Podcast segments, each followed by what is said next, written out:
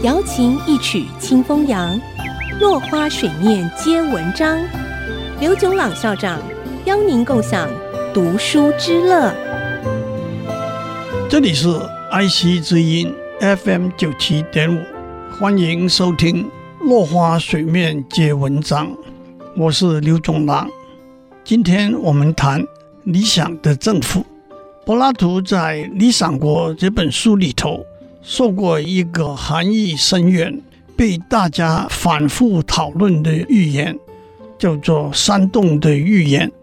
就是在一个山洞里，有一群囚犯被铁链锁住，他们面对山洞的长壁，手脚都不能动，头也不能转。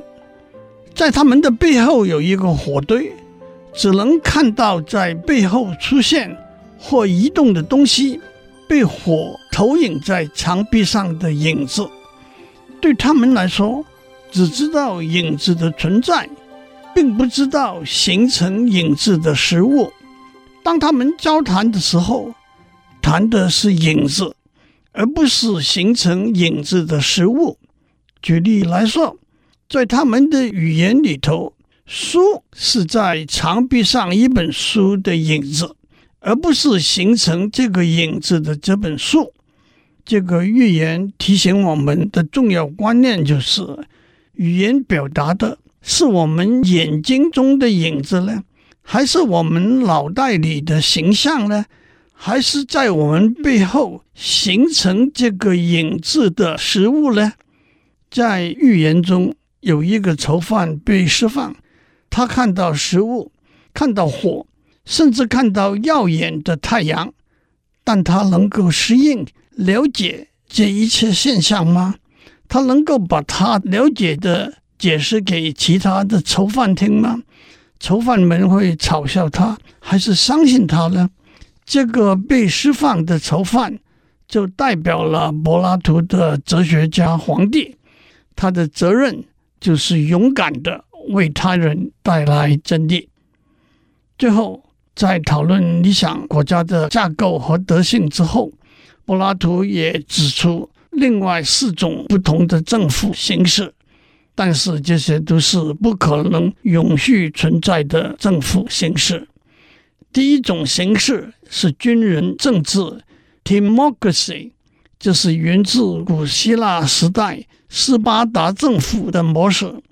国家社会由有荣誉的军人来统治，但是荣誉往往和财富连在一起，结果政府变成由追求重视物质财富的人来领导。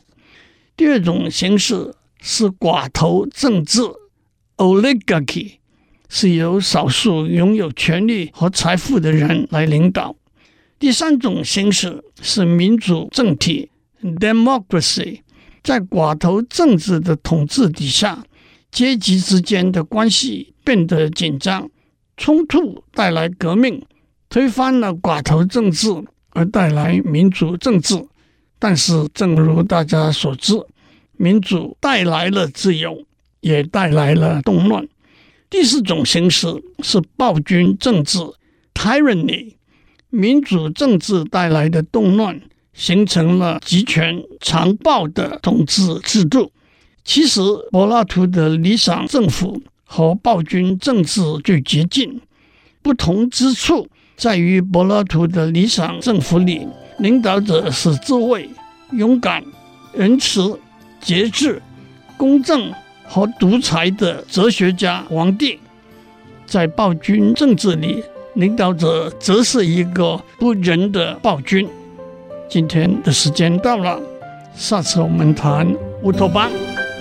落花水面皆文章，联发科技真诚献上好礼，给每一颗跃动的智慧心灵。